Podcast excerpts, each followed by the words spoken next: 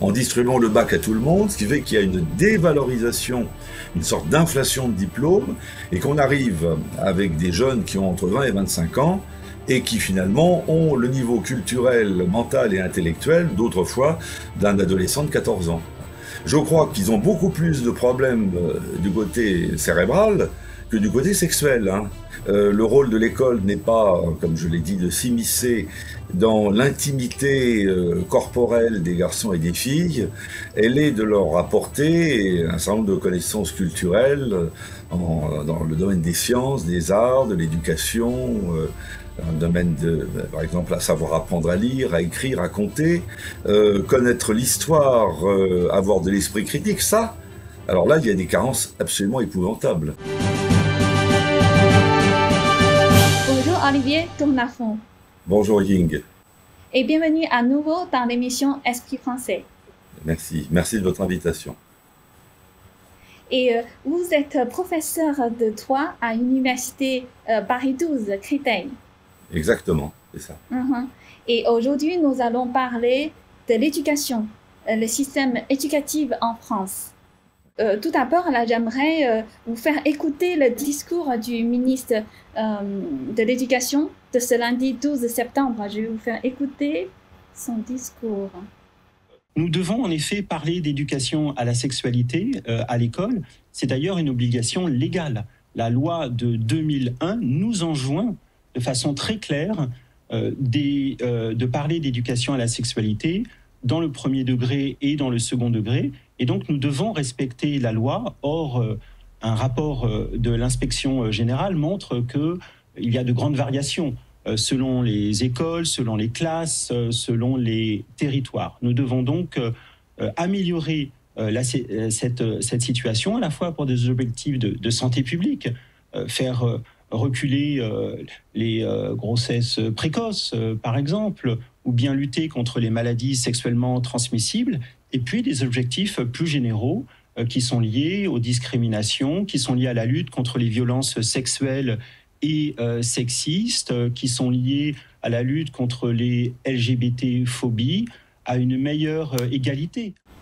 Et alors, c'est quoi cette loi 2001 qui alors, écoutez, voilà, alors je ne savais même pas qu'il y avait une loi là-dessus. Vous savez, il y a tellement de lois, il y en a tellement de milliers de lois tout le temps et de décrets que je ne savais pas que le Parlement avait voté en 2001 une loi là-dessus qui est un, qu'on peut appeler un gadget législatif parce que cette histoire d'éducation sexuelle, c'est quelque chose qui revient sur l'eau périodiquement pour euh, distraire l'attention des foules, et ça depuis mai 1968 à peu près.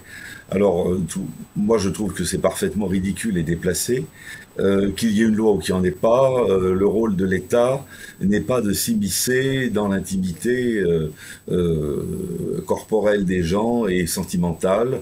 je comprends qu'on puisse faire des cours de biologie, de médecine d'ailleurs, ça serait les bienvenus. Je pense que les cours de médecine dans l'enseignement secondaire pourraient être utiles, peut-être même dans le primaire, pour attirer l'attention des jeunes sur les pratiques à risque en matière de sexualité, pour euh, les prévenir contre les maladies sexuellement transmissibles, qu'on appelait autrefois les maladies vénériennes, euh, contre le sida, des précautions à prendre. Mais euh, en réalité, je ne crois pas qu'il s'agisse de cela. Ce sont plutôt des gadgets idéologiques qui permettent de détourner l'attention du public sur les vrais problèmes parce que le problème, c'est pas la sexualité des jeunes. Euh, l'humanité s'est bien développée pendant plusieurs milliers d'années sans avoir besoin d'éducation sexuelle. Hein. Je crois que si on est arrivé à 8 milliards sur Terre, c'est bien la preuve que on, savait très bien comment procéder naturellement. C'est quand même quelque chose d'assez instinctif. Donc l'école n'a rien à voir là-dedans. Euh, le rôle de l'école n'est pas, comme je l'ai dit, de s'immiscer dans l'intimité euh, corporelle des garçons et des filles, elle est de leur apporter un certain nombre de connaissances culturelles en, dans le domaine des sciences, des arts, de l'éducation, euh, un domaine de, par exemple, à savoir apprendre à lire, à écrire, à compter. Et là où l'on voit qu'il y a des carences absolument énormes, c'est dans ces domaines c'est pas dans le domaine de l'éducation sexuelle. Moi, je pense que les jeunes, bon, euh, ils savent assez bien comment procéder de ce côté-là. Euh, par contre, euh, s'exprimer en utilisant des termes corrects, sans faire de faute d'orthographe, sans faire de faute de français, utiliser des langues étrangères, savoir compter, connaître, savoir faire une règle de trois, connaître l'histoire, avoir de l'esprit critique, ça, alors là, il y a des carences absolument épouvantables. Je vais vous donner un exemple qui va vous montrer à quel point les carences sont importantes. Euh, mes étudiants de master, qui sont des étudiants qui ont quand même 22, 20, 21, 22 ans, 23 ans parfois, on, parlait, on faisait une digression sur euh, le réchauffement climatique. Et je leur dis, euh, parce que je les vois tous réciter comme des perroquets, ce qu'ils ont entendu à la télévision et dans les médias, euh, sur le CO2. Alors je leur dis, mais vous savez qu'il y a 400, 410 euh, parties par million de CO2 dans l'atmosphère, mais est-ce que vous savez au juste que ça représente en pourcentage? Et bien sûr, ils ne savaient pas du tout. Ils me disent, ah mais c'est beaucoup. Alors attention, ils n'ont pas 8 ans, hein, ils ont 22 ans, c'est beaucoup. Je dis, oui, mais beaucoup c'est quoi en pourcentage? Ils ne savent pas. Alors je leur dis, mais donnez-moi une idée. oh, alors il y en a qui disent, et c'est sûrement 41%. Alors là, je ris. Je dis, écoutez, vous vous croyez sur la planète Vénus hein Alors là, euh, s'il y avait 41% de CO2 dans l'atmosphère, vous seriez tous morts depuis longtemps. C'est ridicule. Mais alors je dis, bah, comptez-le, faites le calcul. Ah ben non, monsieur, on peut pas, il y a trop de zéros, ça dépasse les capacités de la machine, on peut pas. On sait pas comment faire. Mais dis, mais enfin, c'est quand même pas compliqué, faites un calcul mental. Ça fait 0,041%. Donc ça fait même pas un demi pour mille. Donc j'ai dit, faites le calcul, on est passé de 250 euh, parties par million à 441, donc on est passé d'un quart de pour mille à un peu moins d'un demi pour mille. C'est pas beaucoup. Est-ce que ce CO2 est exclusivement lié aux activités humaines ou pas? Ou est-ce qu'il est en partie naturelle Est-ce que notre impact écologique euh, euh, peut à lui seul expliquer un changement climatique comparable à celui que la Terre a connu Je sais pas, à l'époque des dinosaures, vous voyez? Il faut vous poser ces questions. Et là, ils tombent tous des nus. Ah, même monsieur, on nous a dit que ça se réchauffait, que c'est comme ça. D'ailleurs, Greta Thunberg, quand elle sort dans la rue, elle dit qu'elle sent le CO2. Alors là, vous voyez, à travers cet échange, euh, l'incroyable carence de l'éducation nationale en France. C'est-à-dire qu'ils ne savent absolument pas, ils sont comme des enfants de 5 ans. Ils n'ont aucune idée aucun esprit critique, ils sont incapables d'apporter un regard critique, alors qu'on nous parle de démocratie toute la journée en plus. Hein. Ça supposerait quand même que les électeurs aient un minimum d'esprit critique. Incapables d'avoir un jugement sur des informations qui leur sont balancées en jet continu et dont ils ne peuvent absolument pas mesurer la vraisemblance ou la fausseté. Ça, c'est excessivement grave, ça. Je crois qu'ils ont beaucoup plus de problèmes euh, du côté cérébral que du côté sexuel. Hein. Alors je dis pas que les questions sexuelles n'ont pas de l'importance, parce qu'on sait qu'elles ont un retentissement très important, très grand sur la psychologie. ça, on le sait depuis Freud. Mais malgré tout, c'est pas là qu'il y a les, les plus importants problèmes. C'est qu'ils ne sont absolument pas capables d'écrire quelque chose de cohérent en français. Ils ne savent que réciter le cours ils n'ont pas d'esprit critique, et quand on leur demande de réfléchir par eux-mêmes, ils disent ah même si on peut pas, on sait pas, on comprend pas, parce qu'ils ont tellement à l'habitude d'utiliser les aides informatiques, numériques, Wikipédia, les iPhones, qui cherchent une réponse toute faite sur Internet ou dans les médias, au lieu de réfléchir par eux-mêmes. Et alors je leur ai dit, euh, écoutez, faites un parallèle entre vous, étudiant de 2022, et un étudiant de 1922. Alors, un étudiant de 1922, peut-être que sa sexualité était moins développée que ceux d'un étudiant de 2022, ça je sais pas, quoique faudrait voir dans quel milieu, etc. Mais un étudiant de 1922, il savait lire, il savait écrire, il savait compter, il connaissait l'histoire de France, il connaissait la géographie, euh, il connaissait les pourcentages, 441, 410 parties par million, il aurait tout de suite vu que ça faisait 0,041%, tout de suite il l'aurait calculé, il faisait des calculs mentaux, il n'avait pas de machine électronique, il n'avait pas d'ordinateur, il n'avait pas Wikipédia. Quand il cherchait une information pour la fac, il allait à la bibliothèque, il devait se souvenir de la date d'un arrêt ou d'une décision de justice, la retrouver dans le recueil, la lire, lire la note, comprendre, retenir, mémoriser. Il avait des capacités personnelles.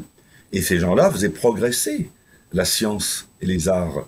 Bon, pour rien que la France, entre 1922 et 1939, était un des pôles culturels mondiaux, comme Berlin, comme New York, comme euh, Londres, comme Vienne.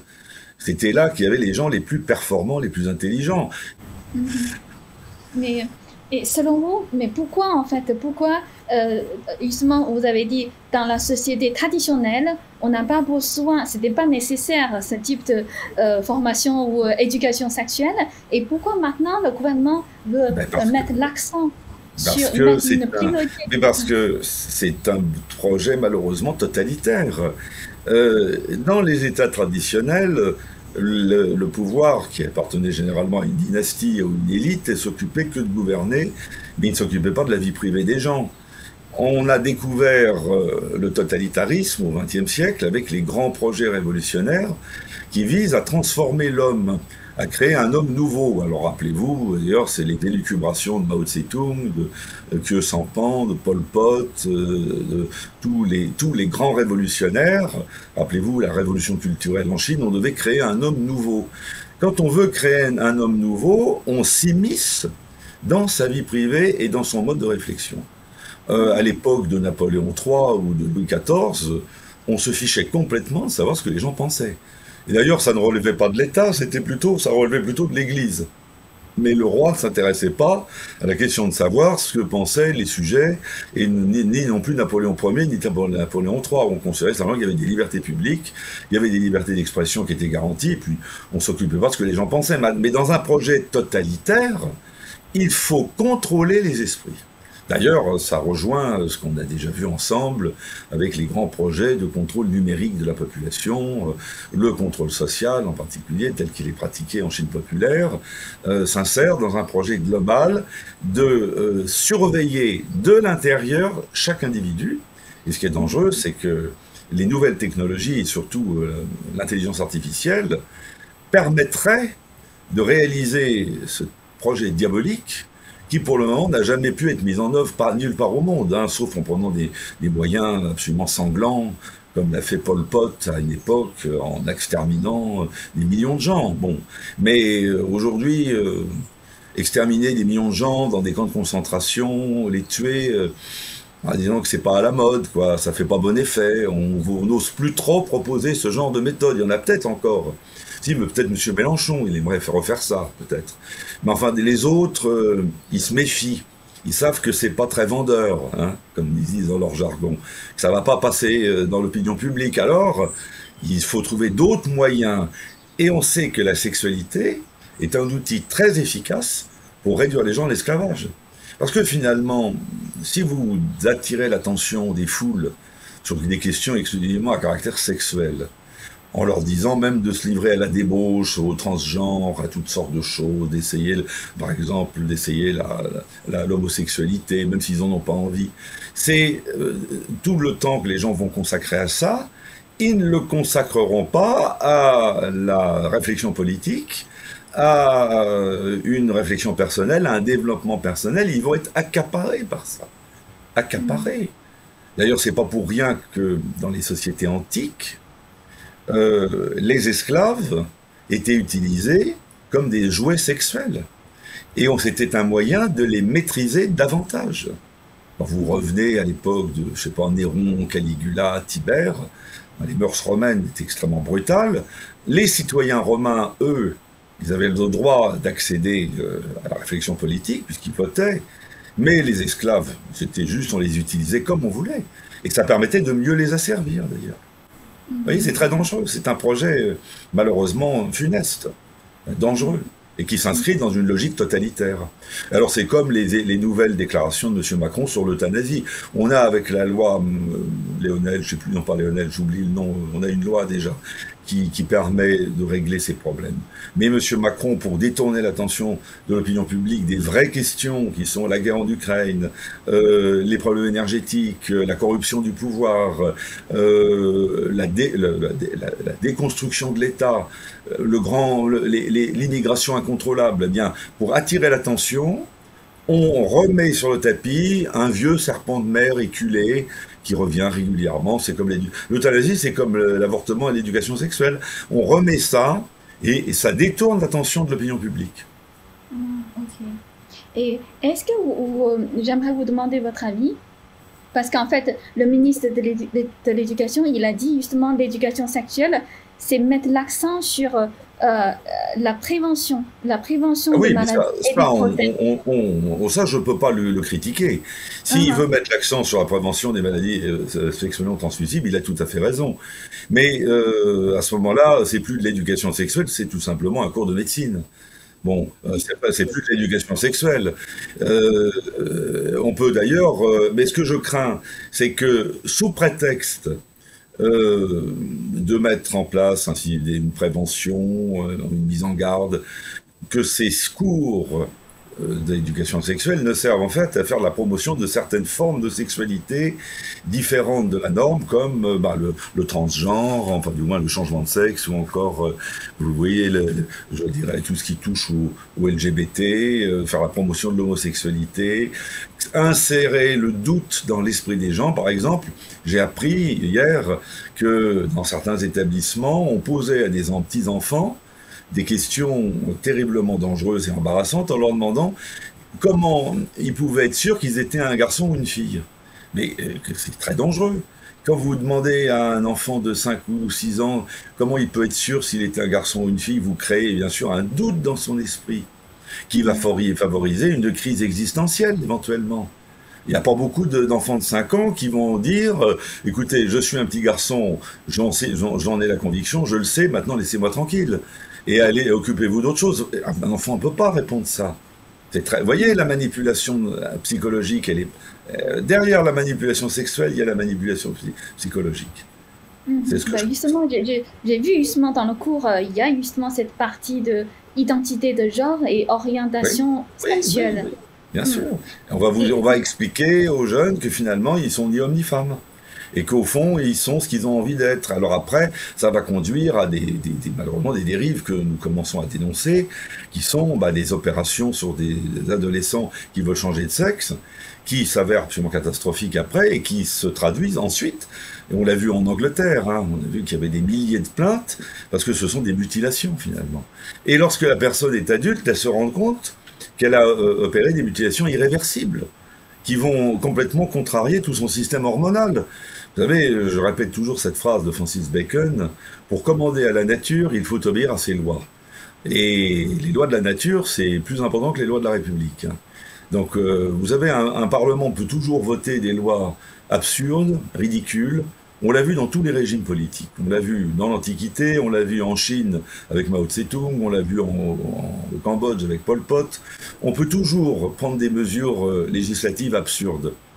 Et le problème, c'est que la loi naturelle, elle, on ne peut pas lui échapper. Alors, on peut toujours opérer quelqu'un, lui dire qu'il n'est ni homme ni femme, mais après, la nature l'attend au tournant. Et, là, il n'y aura plus personne pour répondre de rien, bien sûr.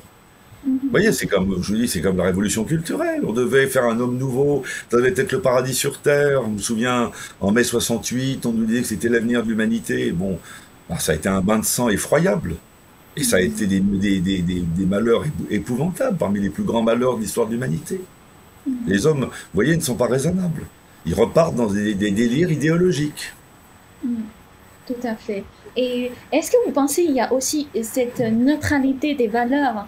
C'est-à-dire les professeurs n'ont plus osé peut-être dire, euh, euh, comment dire, les relations traditionnelles euh, entre une femme et homme? Enfin, c'est bien sûr, mais, mais parce qu'ils ont peur. Ils ont peur du politiquement correct, ils ont peur d'être sanctionnés par leur hiérarchie. Alors moi, j'ai pu le dire à plusieurs reprises parce que je suis professeur d'université et que je n'ai pas d'autorité hiérarchique au-dessus de moi mais ça me suis fait beaucoup d'ennemis, évidemment. Mais euh, quand on veut engager un débat sur ces questions Je l'ai parfois fait avec des étudiants, toujours dans des étudiants de, qui sont en quatrième année de droit. Parce qu'un jour, une jeune fille qui militait pour le mouvement euh, transgenre, LGBT, elle me dit, monsieur, mais c'est un le progrès. Alors je lui dis, écoutez, mademoiselle, vous dites que c'est un progrès, mais moi, je ne peux pas vous suivre parce que je constate que dans l'histoire de la vie, ce qui est un progrès, c'est justement la différenciation sexuelle. C'est-à-dire qu'on part, euh, la vie part d'organismes extrêmement frustes et asexués, ou qui sont en quelque sorte euh, à la fois mâles et femelles. Hein. Il y a certains organismes comme ça. Et par exemple, les bactéries, les cellules, les virus, il a pas, pas de sexe. Hein. Mais quand la vie progresse, il y a un effet de différenciation. C'est-à-dire qu'il y a quelque chose derrière cette évolution qui fait que le progrès n'est possible que par la différence sexuelle. Et on ne sait pas pourquoi. C'est un grand mystère, ça fait partie des mystères de la nature et de la divinité. Eh bien, on ne sait pas. Donc, quand vous dites que vous voulez revenir en arrière, vous voulez opérer une régression par rapport à une loi naturelle dont vous ne connaissez même pas euh, la raison. Donc vous jouez, vous jouez les apprentis sorciers et ce que vous faites risque de, très très mal tourner. Et là, au lieu d'entrer dans le débat en essayant d'argumenter, elle me dit Ah, monsieur, arrêtez, arrêtez tout de suite, vous me faites mal. Vous voyez? Donc elle n'était pas capable de répondre, ni d'avoir un débat dialectique, mais elle disait ça, me fait, ça provoque en moi une souffrance, il faut arrêter le débat tout de suite. Et ça, c'est ce qu'on voit régulièrement quand il y a des débats embarrassants. Soit c'est l'interdiction, soit c'est la violence, soit on dit ah Manon, vous faites de la peine à tel et tel groupe qu'il faut pas choquer. Et c'est le mouvement woke. Hein. Vous n'avez pas le droit d'aller à l'encontre de la sensibilité de tel ou tel groupe. Mais ça, moi, je dis que c'est un nouvel obscurantisme.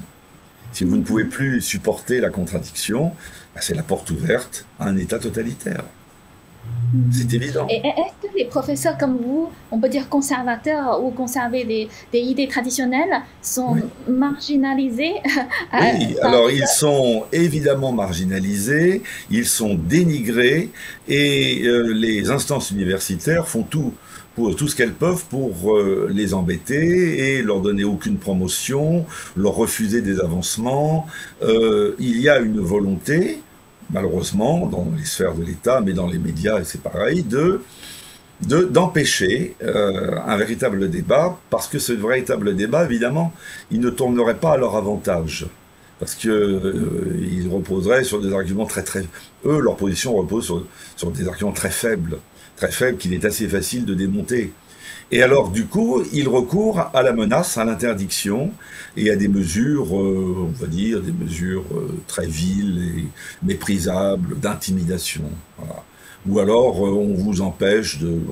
par exemple, il y a des, questions qu'on ne peut pas traiter, même dans un cadre universitaire, on ne peut même pas réunir... On peut, à mon avis, même pas demander un amphithéâtre ou une salle en, invitant certaines personnes, parce que la, la présidence de l'université ne voudra pas, ne, ne voudra pas donner de salle.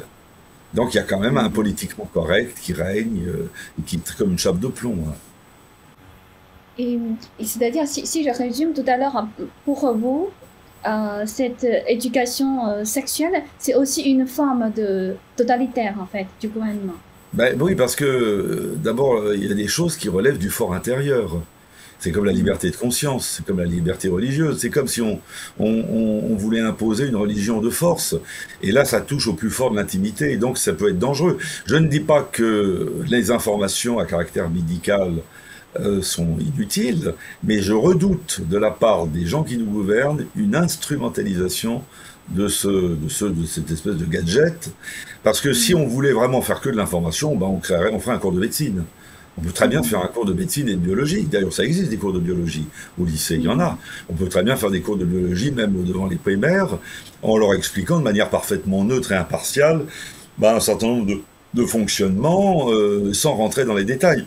Mais je redoute, et je pense que j'ai raison de me méfier, une manipulation visant, sous couvert d'éducation et d'information, à amener euh, les gens euh, à modifier leur comportement. Est-ce que d'après vous, on peut dire aussi l'éducation, c'est déconnecter euh, aux valeurs euh, ou comment dire, aux principes moraux traditionnels? Ah oui, c'est sûr. C'est évident. Bah, ça s'appelle d'ailleurs, ça c'est sous couvert de laïcité.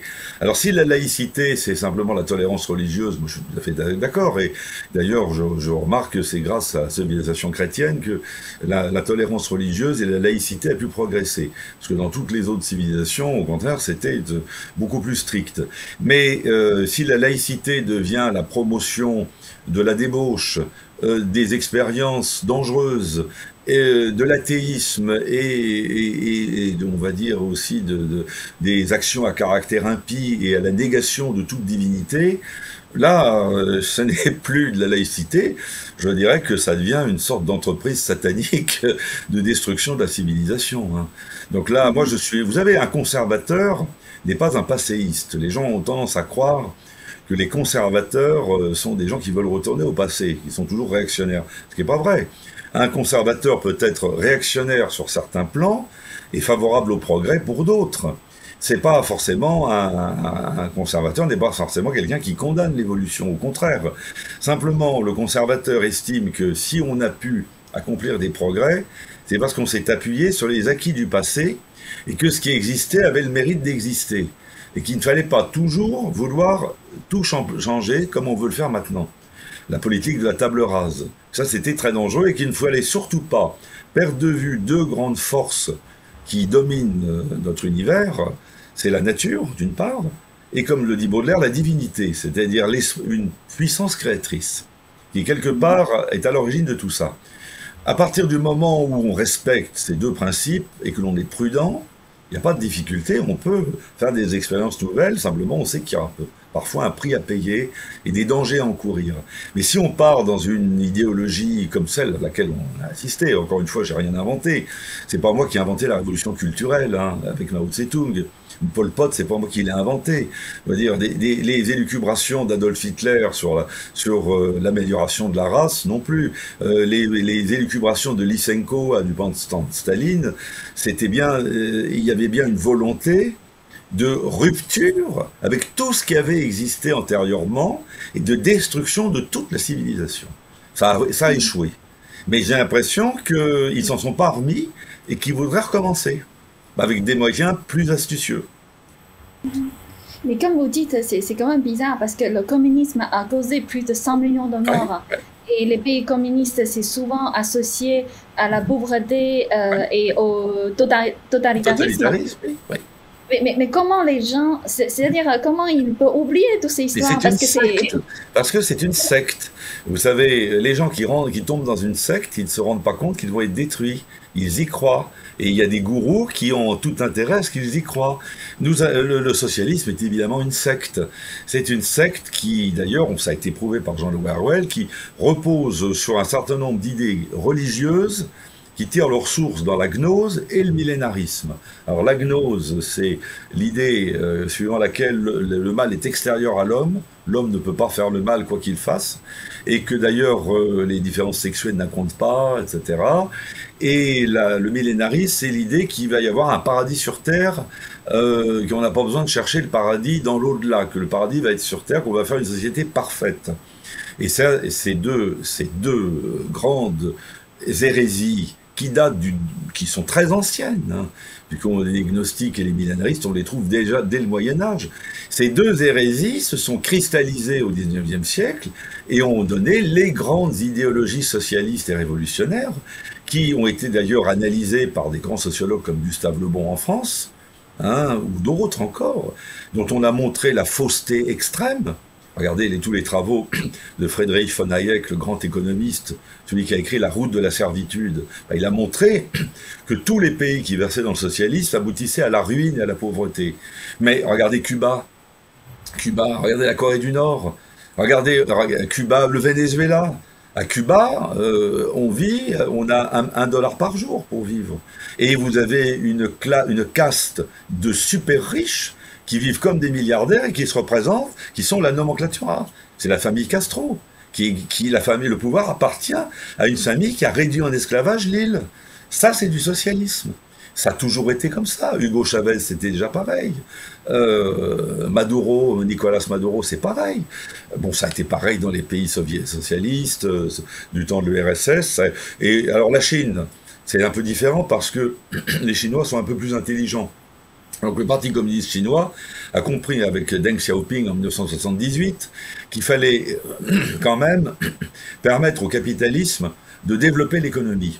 Et à ce moment-là, euh, les Chinois, qui sont des gens très intelligents, je pense que les Chinois sont extrêmement intelligents, ils ont compris qu'ils ont tiré les leçons des échecs des autres. Donc ils ont dit, nous, on va pas faire pareil, on va garder le pouvoir, mais on va quand même permettre l'économie de marcher parce que c'est le seul moteur de l'économie. Donc ils ont parfaitement compris, ils ont mis en place un capitalisme sauvage qui est utile, mais ils gardent le pouvoir. Mais si on fait abstraction du système chinois qui est plus évolué et beaucoup plus intelligent, partout dans le monde, les systèmes socialistes, ce sont de véritables caricatures. Ce sont des, criminels qui ont du, sang sur les mains et qui ont ruiné leur peuple. Mais ça plaît. Moi, euh, il y a des tas de gens qui adorent avoir une affiche du Che Guevara dans leur bureau ou dans leur appartement. Bon, vous en voyez, vous en trouvez avant de partout. Hein. Ça leur plaît. Vous n'avez pas des gens qui vont porter sur leur t-shirt euh, les portraits des, pères de l'Église ou de Saint-Augustin. Le mal plaît. J'en ai peux rien, c'est la nature des choses. Le mal attire. Vous savez, c'est pas pour rien qu'on dit que le diable est un séducteur. Le diable est un séducteur, il opère, il n'a pas la puissance de Dieu. Que ce qu'il peut faire, c'est détourner et dénaturer ce que Dieu a créé. Donc pour lui, il faut passer par la séduction. L'homme n'a pas changé en fait. Ceux qui, qui veulent devenir les maîtres du monde, et il y en a, il suffit de lire euh, les propositions de Klaus Schwab, le président du Forum économique de Davos, pour voir que cet homme-là, il est dans un projet mégalomaniaque. Par contre, Bill Gates dit qu'il veut aussi ben, vacciner toute la planète, c'est pareil. George Soros aussi avec son Open Society, ces gens-là, ce sont des mégalomanes. Ces mégalomanes, eux, aimeraient bien prendre le contrôle des esprits et réimposer des mythes qui ont été ceux des grands totalitarismes euh, du XXe siècle, et je songe notamment à un mythe qui revient sur l'eau de manière très dangereuse, qui avait pourtant disparu, c'est le mythe de l'amélioration de l'homme par le transhumanisme.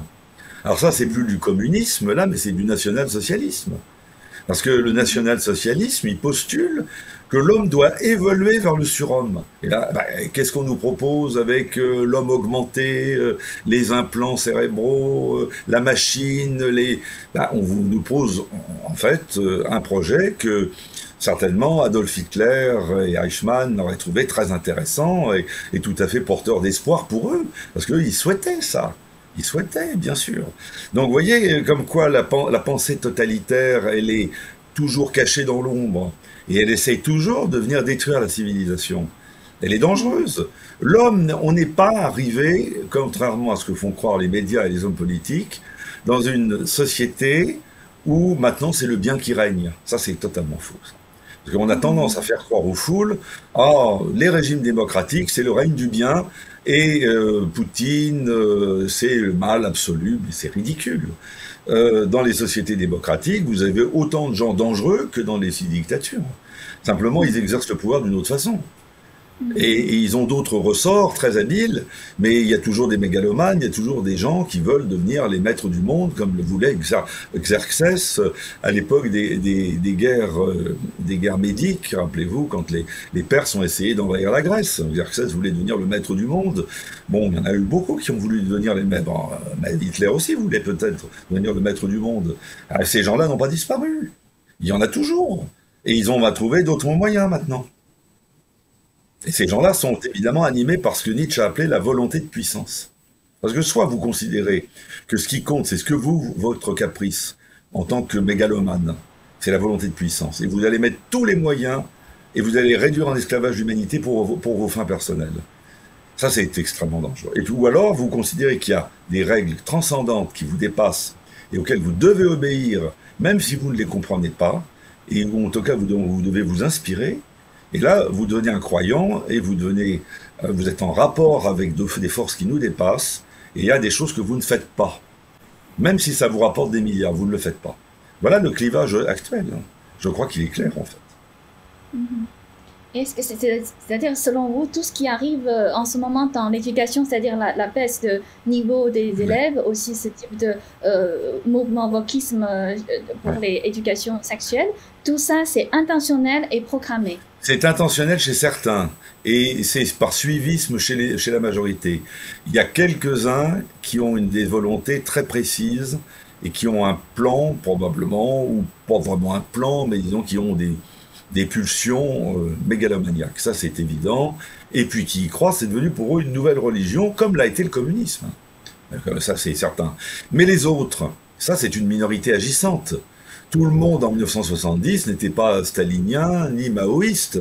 Mais pourtant, on n'osait pas dire du mal de Mao Tse-tung. Quand on portait, les, les jeunes portaient des, dès que vous avez des, t-shirts à l'image de Che Guevara et encore aujourd'hui, ou de Mao Tse-tung, qui étaient des bourreaux et des tortionnaires, mais ils étaient bien vus. Et puis, je vais vous dire une chose.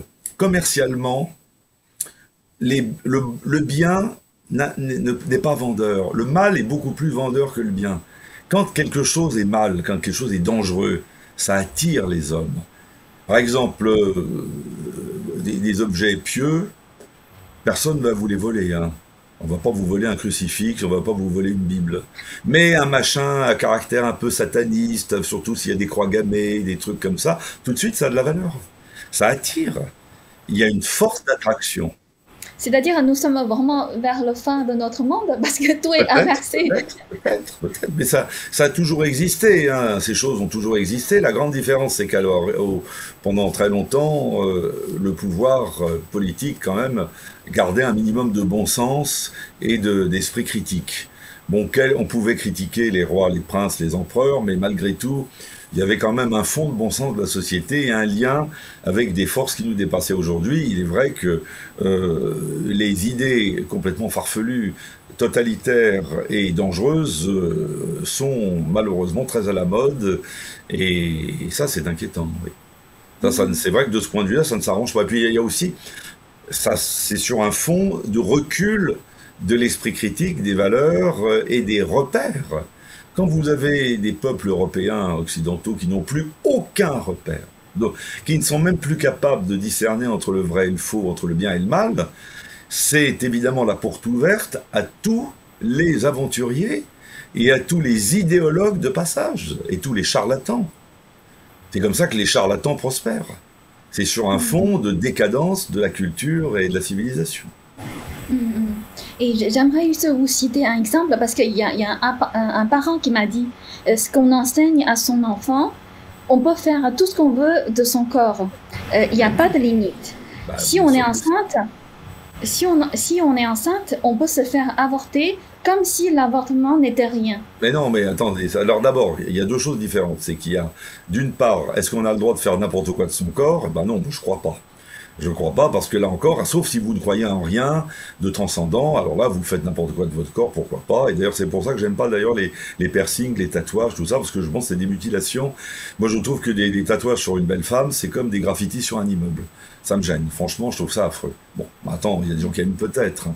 mais les tatouages, tout ce qui est mutilation corporelle, pour moi, c'est, il y a une sorte d'harmonie naturelle qu'il faut respecter. Bien, enfin, ça, c'est un point de vue personnel, mais personnellement, je crois qu'il y a euh, en plus euh, donc une transcendance, comme je l'ai dit. En ce qui concerne maintenant l'avortement, alors là, c'est encore plus grave parce que dans l'avortement, c'est pas simplement la femme qui fait ce qu'elle veut de son corps, c'est qu'il y a une autre vie dans le corps. Et là, c'est-à-dire qu'elle a non seulement, elle fait ce qu'elle veut de son corps peut-être, mais elle a un droit de vie et de mort sur l'enfant qu'elle porte. Et là, la question de savoir si c'est un meurtre est une question qui se pose légitimement. Alors bon, il y a une discussion à mener là-dessus. Parce que soit on considère que la vie est sacrée dès la conception, ce qui était la conception traditionnelle autrefois. Hein. Euh, on considérait, il y a encore 30 ou 40 ans, que la vie était sacrée dès la conception à ce moment-là, bah, l'avortement, évidemment, est un meurtre. Soit on considère, comme faisaient les Romains, que la vie n'est pas sacrée, que les parents ont un droit de vie et de mort sur leurs enfants jusqu'à la naissance. Bah, à ce moment-là, on peut accepter l'avortement jusqu'à la naissance. Puisqu'à Rome, dans la République romaine, les parents pouvaient tuer l'enfant à la naissance. C'était parfaitement admis. il y a quand même un débat à avoir là-dessus. Dire, ça, ça coule pas de source. Ou alors, on peut avoir une position médiane, qui a été longtemps d'ailleurs une position de bon sens qu'on avait dans les pays occidentaux, notamment je pense à la loi Veil. Madame Veil, qui était une dame plutôt du centre droit, était pas folle. Elle avait décidé qu'il fallait que l'avortement se fasse dans les toutes premières semaines, tant que l'enfant n'est pas encore viable.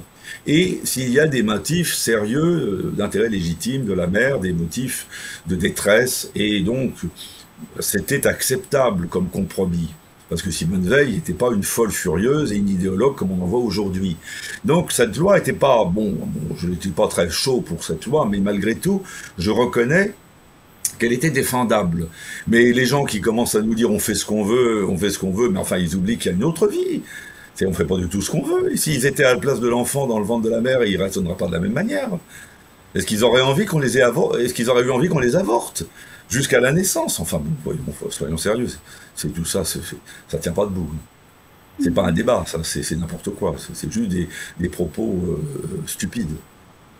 Mais si, si euh, euh, dans l'école, c'est ça l'enseignement. Ah, voilà le danger. Alors imaginez que vous insériez ce genre d'idées. alors certains vont réagir instinctivement en disant non, ça marche pas, je n'y crois pas à ça ou alors d'autres vont marcher, vont partir là-dedans, mais c'est, on revient au problème des modes d'éducation totalitaire, puisque c'est ce qui se faisait dans tous les régimes totalitaires. On prenait les enfants, vous savez bien les Hitlerjugend que les jeunesses communistes ou encore en, Chine populaire ou avec Pol Pot, et on les prenait, on les formait totalement, on les conditionnait absolument, et on les détruisait psychologiquement. Et ça, ben, c'est ça que je, que, je, que je critique profondément, évidemment. Et c'est ça que je redoute, et c'est ça qui risque de revenir par un autre biais, mais de manière soft, en quelque sorte. Parce que les, les méthodes hard ne sont plus à la mode. Pour le moment, hein, pour le moment. Pour le moment, elles pourraient le redevenir, on ne sait pas. Hein. Mais elles sont pas à la mode pour le moment. Vous dites aux gens, allez, je vais rouvrir un goulag et je vais, je vais, je vais envoyer des millions de gens dans les rizières et les tuer il n'y a pas beaucoup de succès. Mais si on dit, mais c'est formidable, c'est parce que on va faire, on va améliorer votre santé, c'est pour votre bonheur, et puis on va insérer le, votre identité, en fait, elle compte pas. Bah là, on pourra peut-être arriver à des résultats analogues, mais par des voies détournées, beaucoup plus subtiles. Mmh, mmh, mmh. Donc, euh, en fait, on peut dire la pire conséquence, ça peut être détruire la famille. C'est évident. Détruire la famille, alors on détruit l'individu, on le prive de son identité, donc il se met à faire n'importe quoi. Après, il peut se droguer, il peut devenir criminel. Il devient totalement euh, un électron libre. Comme il est un électron libre, il n'y a plus de famille, évidemment, donc il n'y a plus d'enfants. Et puis une fois qu'il n'y a plus de famille, plus d'enfants, bah, on fait ce qu'on veut. Et à ce moment-là, on considère l'humanité comme un troupeau de moutons qu'on peut mener où on veut. Évidemment, ça détruit la civilisation, forcément. Ça me paraît logique. Hein. Ça détruit quelque chose qui a fait que l'homme n'est pas simplement un animal, que l'homme a réussi à construire. Mais il semblerait que ce qu'il a construit, ça ne plaise pas du tout à certains, qui aimeraient bien euh, substituer à ce, que l'homme a construit depuis des milliers d'années leur propre vision du monde. Et ça, c'est ce que j'appelle la volonté de puissance. Et qui a toujours, elle a toujours existé. Hein. Simplement, avant, il n'avait pas les moyens de le faire. Regardez, quand l'empereur Xerxès a voulu devenir le maître du monde et qu'il s'est fait battre à plate couture à Salamine par la flotte athénienne, il est tellement furieux qu'il a fait fouetter la mer à coups de chaîne 50 fois. Mais ça n'avait, c'était puéril. Mais euh, aujourd'hui, Xerxes, s'il avait le pouvoir, eh bien, il déclencherait une offensive nucléaire ou il enverrait un virus. Il utiliserait des moyens beaucoup plus radicaux. À l'époque, on n'avait pas de moyens techniques, on pouvait rien faire. Donc, ça restait des fous mégalomanes. Et ils étaient dérisoires, ridicules. Mais ils ne sont plus ridicules aujourd'hui. Déjà, il n'était plus ridicule au XXe siècle, on l'a vu. Euh, Hitler n'était pas ridicule. Parce que mes parents ont connu Adolf Hitler, mes parents étaient des conservateurs, des gens très vieille France, et au début, ils disaient c'est un énergumène, c'est un bouffon, il est ridicule. Ben non, ils se sont trompés, il n'était pas du tout ridicule. Parce qu'il avait une volonté de puissance incroyable, qu'il appuyait sur des moyens techniques réels et des moyens politiques réels. De même que Lénine et Staline n'étaient pas ridicules, ni Pol Pot, ni, Mao Tse-tung, hein. malgré euh, toutes les tares de Mao Tse-tung. Ils n'étaient pas ridicules. Ces gens-là, il faut les prendre au sérieux, justement. Et d'ailleurs, euh, les grands totalitaristes sont au XXe siècle.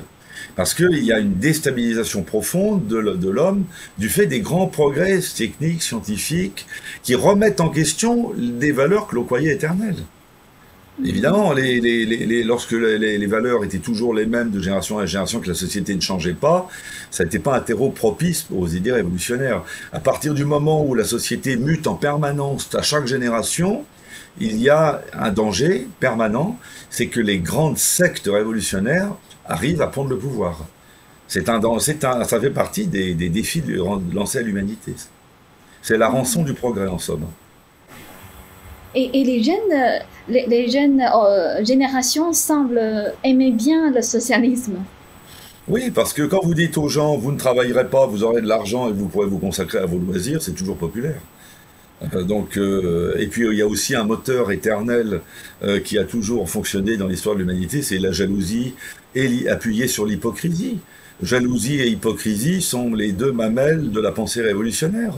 Euh, on va prendre aux riches pour donner aux pauvres, donc on a une posture morale, je prends des gens comme Piketty par exemple, ou encore même euh, des hommes politiques, regardez Mélenchon, donc euh, on, va, on va venir vous aider parce que vous êtes persécuté, alors qu'en réalité, souvent c'est pas le cas, et puis en même temps, nous, en fait, on s'en fiche parce que nous, euh, ça s'appliquera pas à nous.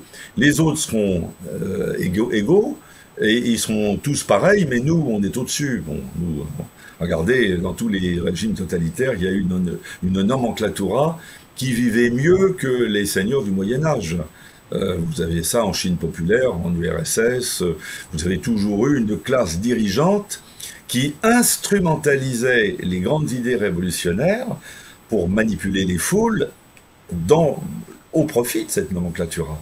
Et ça, cette espèce de phénomène de retour de la folie collective, eh ben, on croyait que c'était fini, mais malheureusement, je m'aperçois que ce n'est pas le cas. Il y a des gens qui aimeraient bien que ça recommence. mais d'après vous, quel est le problème de fond dans le système éducatif euh, en France? Bah, Le problème de fond, il est lié à l'égalitarisme malsain qui anime toute l'éducation nationale et qui refuse de, considérer qu'il y a une différence entre les enfants, une différence d'aptitude, différence de talent, et qu'on veut traiter tout le monde de la même façon, avec en plus des visées idéologiques. Et euh, elles amènent à négliger les matières euh, très importantes qui pourraient développer la personnalité, parce qu'évidemment c'est difficile, parce que c'est ingrat, et elles amènent euh, l'éducation nationale à adopter un rôle démagogique qui consiste à faire plaisir aux parents en distribuant des bonnes notes à tout le monde, en distribuant le bac à tout le monde, ce qui fait qu'il y a une dévalorisation, une sorte d'inflation de diplômes, et qu'on arrive avec des jeunes qui ont entre 20 et 25 ans, et qui finalement ont le niveau culturel, mental et intellectuel d'autrefois d'un adolescent de 14 ans, et qui ont 10 ans de retard, en fait, pour parler clairement, qui ont 10 ans de retard. Alors pas tous, il y a des adolescents qui, à 18 ans, ont déjà un niveau culturel et intellectuel comme le nôtre. Mais ils sont très minoritaires et souvent exclus. Et malheureusement, euh, la grande masse, elle est euh, gavée euh, de télé-réalité, gavée de publicité, d'annonces médiatiques complètement farfelues, et elle est très souvent victime d'une démagogie ambiante que les hommes politiques entretiennent parce que dans un régime démocratique, il faut plaire. Et on plaît pas euh, en, en des efforts et des larmes. Hein. Euh, on plaît en distribuant des bons points, des gâteaux, des bonbons et, et des promesses qu'on tiendra jamais. Et ben oui, c'est pour ça que le régime démocratique est dangereux. C'est que finalement, il a toujours abouti à ce genre de dérive à la fin. Uh-huh. Et d'après vous, comment on peut sauver le système éducatif qui est en déclin? Alors, euh, écoutez, le système éducatif, j'aurais tendance à dire qu'il est en train d'être sauvé par la bande, parce que comme euh, les structures d'État sont en train de s'écrouler et que l'enseignement est de plus en plus de très mauvaise qualité désormais, vous avez un système d'enseignement privé qui se développe de plus en plus et qui pourrait, à terme, finir concurrencer très sérieusement l'enseignement public. Et il en ira de même avec les universités. Si l'État continue à euh, laisser les universités se délabrer et verser dans l'idéologie, euh, le wokisme, dirais, le manque de moyens absolument dramatique, bah, les universités euh, s'étioleront, disparaîtront. Mon père disait toujours, la nature est bien faite. Quand l'homme n'est pas capable de régler un problème, la nature le règle à sa place. Donc je ne suis pas tellement pessimiste. En revanche, il peut y avoir des bouleversements graves. Et surtout, on laisse sur le carreau des générations entières de gens qui auraient pu faire quelque chose et qu'on aurait pu élever et qu'on a laissé dans un véritable marasme pour des raisons absolument euh, inavouables, hein, critiquables, démagogiques. Alors sans ça aussi, ça dépend aussi de, chaque professeur d'essayer de tirer vers le haut son auditoire. Mais c'est pas toujours facile. Il y a quand même de très bons professeurs encore, hein, à l'université en tout cas, même dans, les lycées. Il y a encore des lycées d'excellence, mais le pouvoir politique veut malheureusement euh, les détruire, semble-t-il. On veut ouvrir les grandes formations parisiennes, les grands lycées prestigieux, on veut les ouvrir à absolument tout le monde pour des raisons idéologiques et démagogiques. Bon, après tout, si euh, soit euh, de toute façon l'État français arrivera à prendre un tournant et à se redresser, soit il ne pourra pas, il s'écroulera comme s'est écroulé bien d'autres États avant lui. Hein. Vous savez, ça ne sera pas la première fois dans l'histoire. Peut-être que brusquement, il y aura une prise de conscience, peut-être que, que la puissance divine euh, illuminera les gens, je ne sais pas. Ou peut-être qu'on continuera à descendre aux enfers, je ne sais pas. C'est très difficile de faire des pronostics. Donc on va voir. Et, euh, et avant de conclure notre interview, quel est votre message pour les parents euh, qui veulent se battre pour, pour nos enfants, pour, pour, notre doivent surveiller ce qui se passe à l'école et ils doivent contrôler tout ce qui est enseigné à leurs enfants et s'assurer que des vraies connaissances sont données à leurs enfants et pas de la propagande politique. je conseillerais aux, aux parents de s'insurger de manière absolument systématique contre les formes de propagande politique. Et j'appelle forme de propagande politique toutes les, toutes les, discussions dans lesquelles aucun débat n'est possible. Si un débat est possible, c'est plus de la propagande, ça devient un débat contradictoire. Et là, c'est bien. C'est bien à condition que ça soit à, la portée de l'enfant. Mais si on assène à un enfant des propos qui le déstabilisent, euh, qui sont complètement euh, contraires à la réalité, ou sont tout à fait excessifs, comme on l'a fait d'ailleurs dans les années 30 avec les jeunesses hitlériennes, on, on entretenait la haine des juifs. Là, les parents doivent immédiatement réagir, ils doivent réagir auprès de leurs enfants, ils doivent aussi réagir auprès de la hiérarchie scolaire en protestant avec la plus grande véhémence et en, éventuellement en retirant leur enfant de l'école en question. Et ça, d'ailleurs, ce que je dis ne concerne pas que les parents, euh, je dirais, de, de, tradition chrétienne, et ça peut aussi être des parents euh, qui sont euh, d'origine asiatique ou qui sont, je dirais, de, confession musulmane. Et d'ailleurs, je crois que les musulmans de ce côté-là sont plus seraient plus réactifs que nous, que nous autres chrétiens. Mais il faut absolument arrêter les délires, parce que c'est la vie de chacun qui est en jeu à ce moment-là. Et il ne faut pas attendre que l'enfant ait 25 ans. Donc il faut tout de suite vérifier, il faut se surveiller, il faut, il faut réagir, il faut réagir. Bah, merci beaucoup Olivier. Voilà, merci Ying en tout cas, voilà. Et puis j'espère une autre émission plus tard sur d'autres sujets d'actualité.